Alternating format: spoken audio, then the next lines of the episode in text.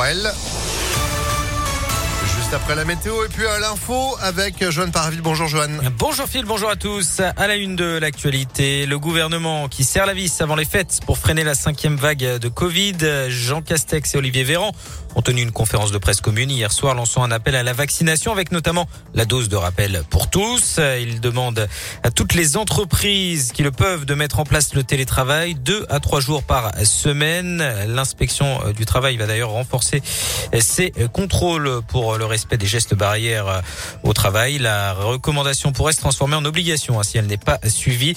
Autre annonce, le renforcement du protocole sanitaire dans les écoles qui passe au niveau 3. Le masque redevient obligatoire à l'extérieur partir de jeudi dans les cours de récréation par exemple.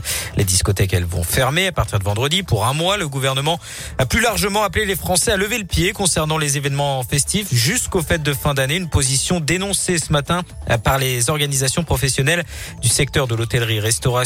Elle déplore une vague d'annulation de dîners, de soirées et autres réceptions d'entreprises et réclame un accompagnement économique, notamment le rétablissement du fonds de solidarité et des exonérations de charges. Concernant les événements en extérieur comme les marchés de Noël ou, la fête des Lumières. Ils peuvent se tenir, mais un pass sanitaire sera obligatoire dans les zones de consommation. Cette fête des Lumières qui débute demain à Lyon. Parmi les œuvres les plus attendues, zoom sur La Vague, Place Bellecour, réalisée par Sébastien Lefebvre et mise en musique par Jocelyn Mieniel.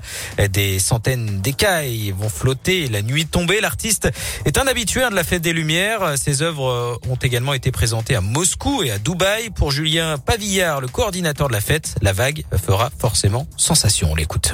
Place Bellecour, on a une œuvre qui est magistrale parce que énorme, 80 mètres par 80 mètres environ, 20 mètres de haut, une œuvre en fait qui joue avec le vent, comme des draps qui sont tendus en toile de spi, donc qui prennent pas l'eau du tout. Et en fait, lui va faire des projections avec des projecteurs lumière, projeter différents types de couleurs en fonction des morceaux qui seront joués avec de la flûte traversière. Et comme le vent va faire bouger les voiles, on aura des effets lumineux qui sera vraiment très intéressant. Donc on attend beaucoup de cette œuvre qui s'appelle La Vague et qui, à mon avis, aura un très beau succès.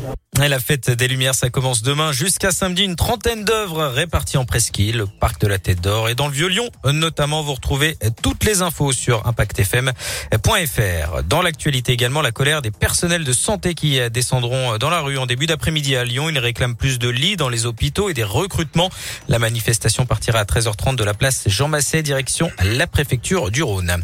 Effondrement mortel dans un immeuble de Sanary-sur-Mer dans le Var en cause une explosion survenue la nuit dernière le bâtiment de trois étages. Elle pourrait être due à un problème de gaz. Le dernier bilan fait état d'au moins un mort et de cinq blessés. Deux autres personnes sont toujours recherchées dans les décombres.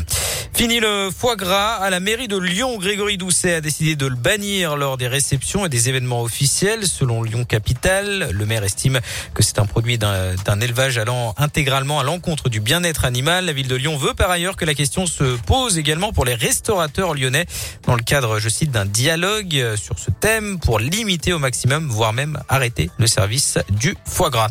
Puis on termine avec du sport et du basket. Gros choc pour l'Asvel qui se déplace à Monaco ce soir en championnat. Les Monégasques, deuxième. Les Villeurbanais, troisième. Coup d'envoi à 18h. Ouais, choc au rocher. Merci beaucoup. Et vous aussi, vous serez à l'Astrobal hein, pour donner de la voix, évidemment, tous en tribune, avec euh, notamment vos invitations pour soutenir l'Asvel face au Zénith Saint-Pétersbourg. Ce sera la semaine prochaine et vous y serez. Vos invitations se gagnent notamment cet après-midi avec Antonin et à tout moment, impactfm.fr. Point.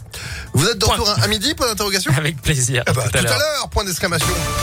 Imagine si on faisait toute la ponctuation.